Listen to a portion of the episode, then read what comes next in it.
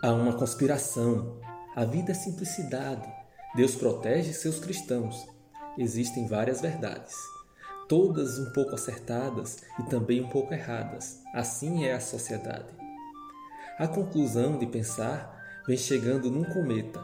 Cada um com seu olhar cria uma verdade aceita. Se cada mente é um mundo, a Terra é espaço profundo, já tem bilhões de planetas.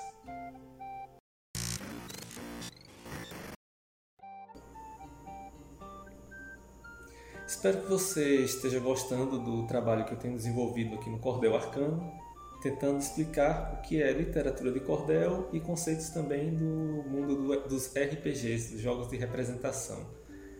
O tema de cordel que a gente vai abordar hoje é a cestilha e a cetilha. São duas expressões bastante comuns no meio do cordel e é importante saber do que se trata, né? Então, para falar de cestilha e cetilha, a gente tem que Primeiro, entender bem o que é uma estrofe. Uma poesia ela é composta por versos, que são cada uma daquelas linhas de texto. Esses versos eles são agrupados em estrofes, ou seja, cada grupo de versos é chamado de estrofe.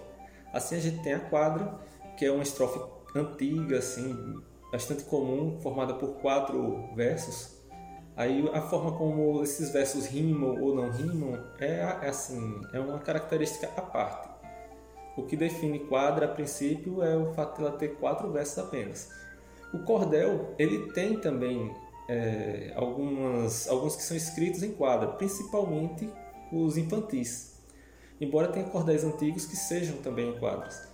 Pessoal, de modo geral, não gosta muito desse, dessa estrutura porque ela é bastante simples, consideram ela pobre né? e acham mais interessante a, a cetilha até do que a cestilha, embora a cestilha também seja muito utilizada ainda hoje.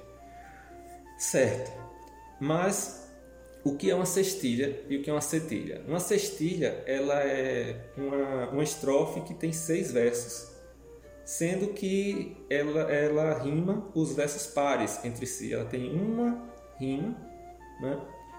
uma terminação que vai rimar e ela vai rimar três vezes. Assim, vai acontecer essa terminação três vezes. No segundo verso, no quarto verso e no sexto verso.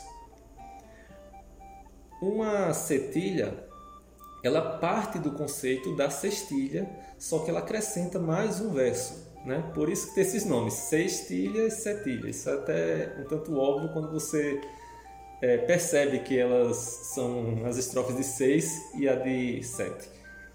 Mas como, essa, como a estrutura de rima da cetilha, né? ela é bem diferente porque ela tem os versos alternados, né, de rima alternada, que a cestilha tem, só que ela também tem uma nova rima que é de versos vizinhos. É, resumindo, ela, ela rima o segundo com o quarto com o sétimo e ela tem uma outra rima que vai rimar o quinto e o sexto. Para ficar mais interessante de entender, você pense que, é, que existia cestilha e alguém teve a ideia de enfeitar e dobrar o, a, a rima, né? dobrar a terminação do penúltimo verso. Isso causa um efeito na hora de declamar que é meio que quebra uma expectativa. Você, é, se você não está acostumado com cestilha, imagina um mundo que só que as pessoas conhecem apenas a cestilha. Quando você ouve uma cetilha, você tem a expectativa de uma rima que não vem no, no sexto verso. Ela é adiada. E ao mesmo tempo, não é só que ela não vem, é que vem uma outra rima. Né? Você não, não simplesmente frustrou quem está ouvindo, você deu um, uma, um agrado, né? você fez uma rima diferente do que ele esperava. Esse, esse é o conceito da cetilha, basicamente. E esse efeito assim de, de meio que adiar uma rima, de dar uma rima diferente do que o ouvinte está esperando, é, é, interessante quando você está ouvindo. Inclusive é, uma, é um recurso que é utilizado também em uma das modalidades de décima, que a gente vai tratar em um outro momento. Espero que você esteja gostando do Cordel Arcano. E hoje a gente vai falar sobre sistemas genéricos de RPG.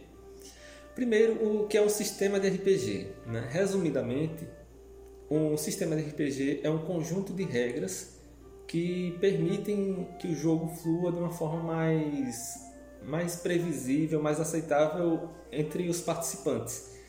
Imagine que o RPG é como uma brincadeira de, de representação onde cada um vai ter o seu personagem, vai fazer suas ações.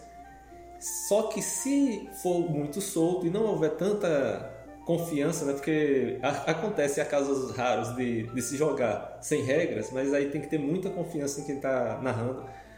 Né? Tem, geralmente funciona para grupos mais experientes. Mas enfim, voltando, né? Se não houver muita confiança, vira uma confusão. Né? Quando um arqueiro dispara uma flecha, como é que se sabe se a flecha acertou, qual foi o estrago que causou? Se ele tentou disparar mais de uma flecha enquanto o outro estava disparando só uma, ele conseguiria fazer isso? Ele teria mais chance de acertar, menos chance? Então, para resolver todas essas questões, aqui existem os sistemas de regras. E inicialmente, os sistemas eles eram muito atrelados à ambientação, a, a certos padrões daquela realidade. Por exemplo, no clássico Dungeons and Dragons, você tem um sistema de regras que é muito adequado para a aventura épica, onde os personagens eles resistem a vários ataques e continuam lá firmes lutando né, para batalhas demoradas. Funciona muito bem. E, é, mas chegou um certo, uma certa época que se pensou que estava havendo muitos RPGs com regras totalmente diferentes para cada tipo de mundo que alguém pensava em criar, né? em, em publicar. E isso, de certa forma, dificulta para quem quer testar vários mundos diferentes, quem quer, às vezes, até fazer uma viagem entre mundos né? com seus personagens na mesa de jogo e aí, a partir dessa, dessas preocupações, foi que veio a ideia de se fazer um sistema de regras que funcione de forma é, a atender vários tipos de cenário diferente, diferentes.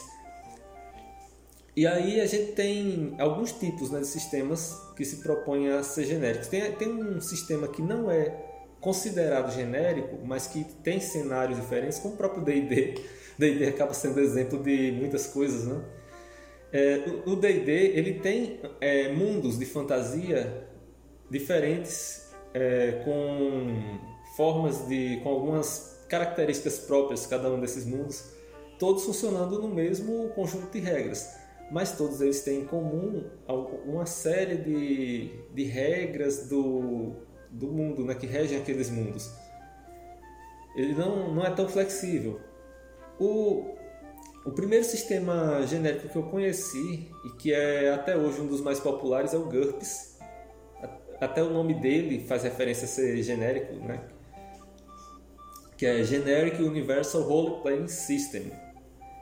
Ele tenta retratar uma, uma realidade próxima da nossa, mais dura, onde é, onde as pessoas que se aventuram demais podem ter consequências é, morrerem, morrerem rápido, ter sequelas.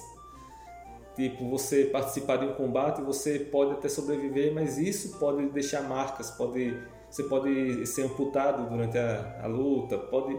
Enfim. É um, é um sistema de regras mais realista, de certa forma. E ele se colocou como um sistema genérico e a partir disso foram, foram lançados vários cenários de RPG bem diferentes. Né? Teve de fantasia medieval, de super-heróis até, teve de, de, de, mundo cyberpunk, de viagem no tempo. Enfim, foi um leque enorme de, de ambientações que muitas vezes traziam regras complementares próprias desses cenários para os jogadores, né? para os mestres utilizarem. Outro sistema bem interessante que existiu e que hoje está meio que abandonado foi o sistema Daemon brasileiro, que ele tem assim um pouco de disso de, de realismo, mas ao mesmo tempo ele tem algumas características interessantes, como os pontos heróicos, que é uma, são uma forma de permitir, né, de facilitar campanhas mais épicas e aventurescas e o fato de, de, as medidas serem feitas em, em porcentagem. Né? As habilidades são testadas com um dado de 100 lados ou dois dados de 10 lados, que aí é uma outra questão que quem não conhece muito do mundo de RPG pode não estar tá entendendo agora, em outro momento a gente vai falar melhor sobre isso. E eu tenho também um sistema que eu estou desenvolvendo, que eu vou falar mais em outro, outra ocasião por aqui, que é o XR3, que é também uma proposta de sistema de RPG genérico. O bom de um sistema genérico é isso, né? Você aprende as regras e você pode jogar em vários tipos de mundos diferentes.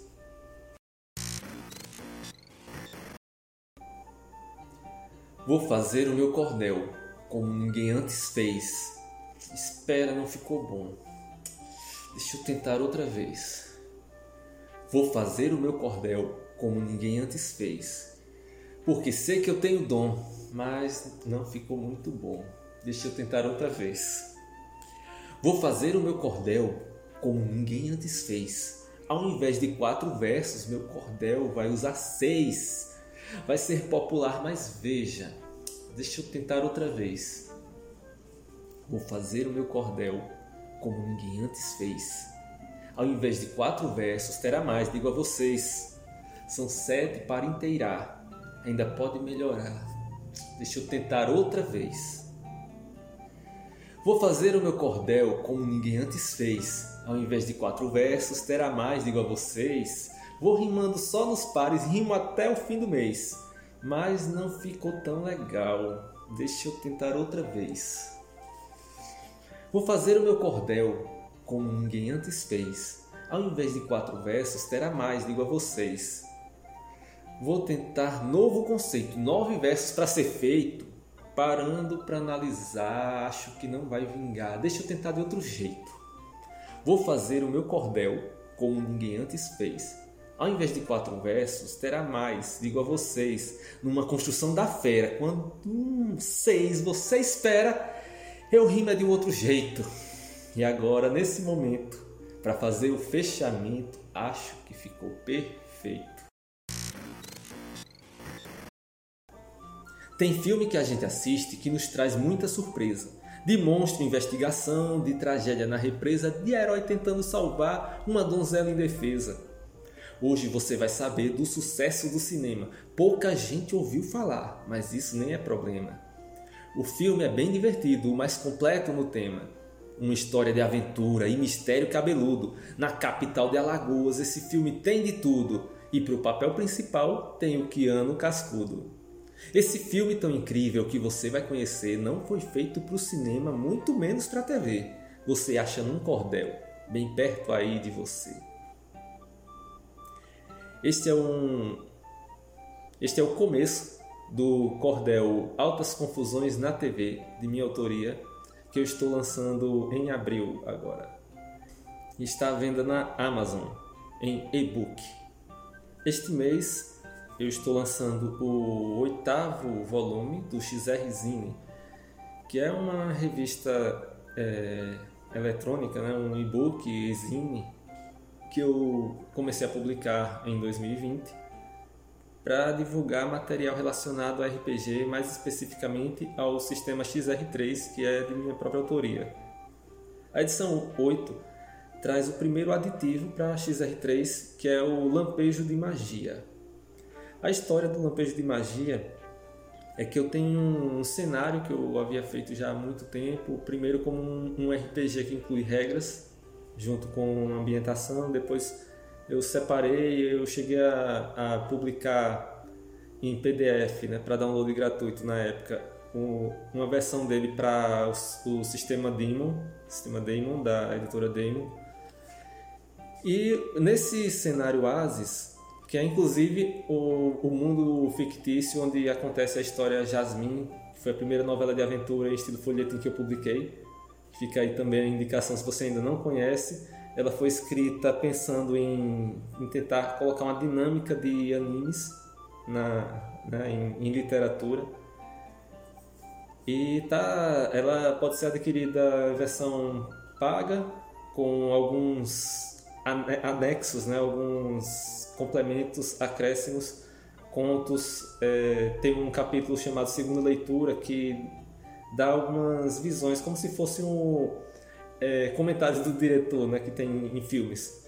Eu tentei fazer isso para cada episódio de Jasmine, esse capítulo segundo leitura dá alguma, é, alguma observação, aponta alguma característica interessante.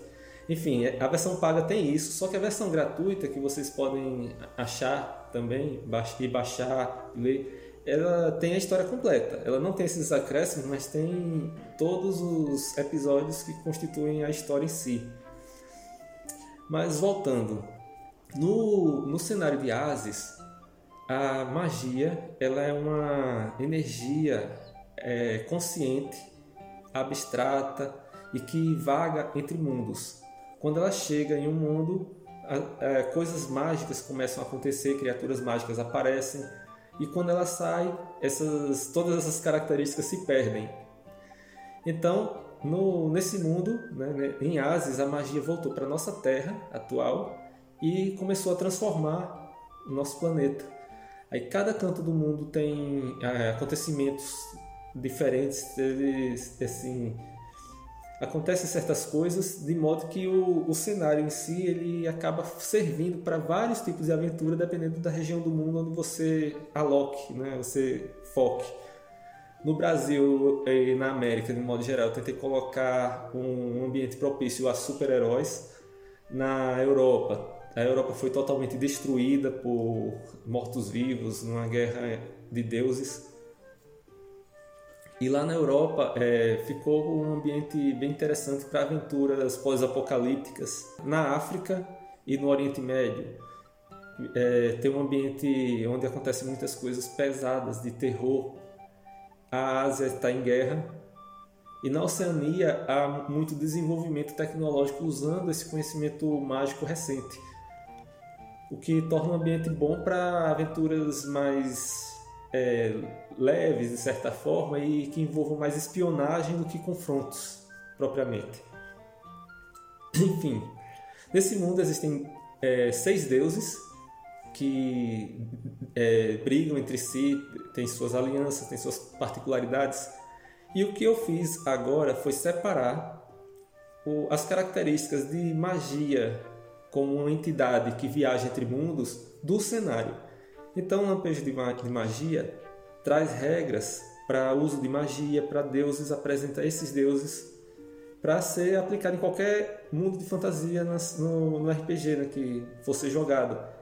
Ele tem os deuses originais de Ases, regras para avatares, 13 tipos de Arnins e bruxos, que os Arnins são pessoas que foram transformadas pela chegada da magia que seriam é, feiticeiros se tivessem nascido já com a magia instalada, mas como eles é, presenciaram essa chegada, a chegada da magia transforma os corpos deles.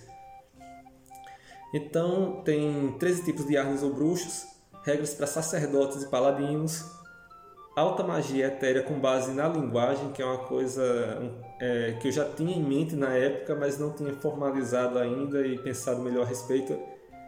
Eu fiz isso agora para lampejo de magia. Tem a magia etérea, que é uma magia mais acessível, feitiços e orações e regras para criar novos deuses. Tudo isso num livreto em formato A6, como se fosse um cordel. E o, o interessante do XRzinho, não só dessa edição 8, mas de todas as outras, é que quem adquire é, lá no Dungeonist tem acesso a dois PDFs um diagramado pensando em dispositivos móveis, uma diagramação que fica confortável de ler no celular, por exemplo, e um PDF já pronto para você imprimir, cortar, dobrar, grampear e ter um livreto como se fosse um cordel com o conteúdo do zine. Mora aqui nesta cidade um conde muito valente, mas coberto do quinero, pai de uma filha somente. É a moça mais bonita que há no tempo presente. E a moça que eu falo tinha do tal potentado, o pai tem ela escondida em um quarto no sobrado. Chama-se Creus e criou-se sem nunca ter passeado. De ano em ano essa moça bota a cabeça de fora, para o povo adorá-la no espaço de uma hora. Para ser vista outra vez tem um ano de demora. O conde não consentia outro homem educá-la. Só ele, como pai dela, teve o poder de ensiná-la será morto o criado que dela escutar a fala. Os estrangeiros têm vindo tomar o conhecimento. Amanhã ela aparece a um grande ajuntamento. É proibido pedir-se a mão dela em casamento. Esta é uma parte do clássico da literatura de cordel, o Romance do Pavão Misterioso, que eu estou é, disponibilizando numa diagramação e edição exclusivas para download em PDF. Está lá em livros.cordéis.com. O link vai estar tá na postagem. Eu sou Carlos Galdino. Cordel Arcano é uma iniciativa onde eu publico é, tanto um canal no YouTube quanto é, em formato podcast. Você pode acompanhar no, na sua plataforma favorita. E eu tento falar sobre literatura de cordel e os jogos de RPG. Você pode encontrar material meu disponível para venda na Amazon, no Dungeonist e no Google Play Livros. É... Se você ainda não conhece, eu estou escrevendo uma novela de aventura em folhetim no mundo cyberagreste que se chama O Último Mototáxi de Arapiraca. Está sendo publicada semanalmente em alrpgclub.com.br e eu estou começando a publicar também os primeiros episódios lá no Wattpad. Inclusive lá no Wattpad eu tenho bastante material produzido por mim. Se você tem conta e frequenta o Wattpad, dá uma procurada lá por Carlos Sangaldini que você vai encontrar. É isso aí. Muito obrigado e até a próxima.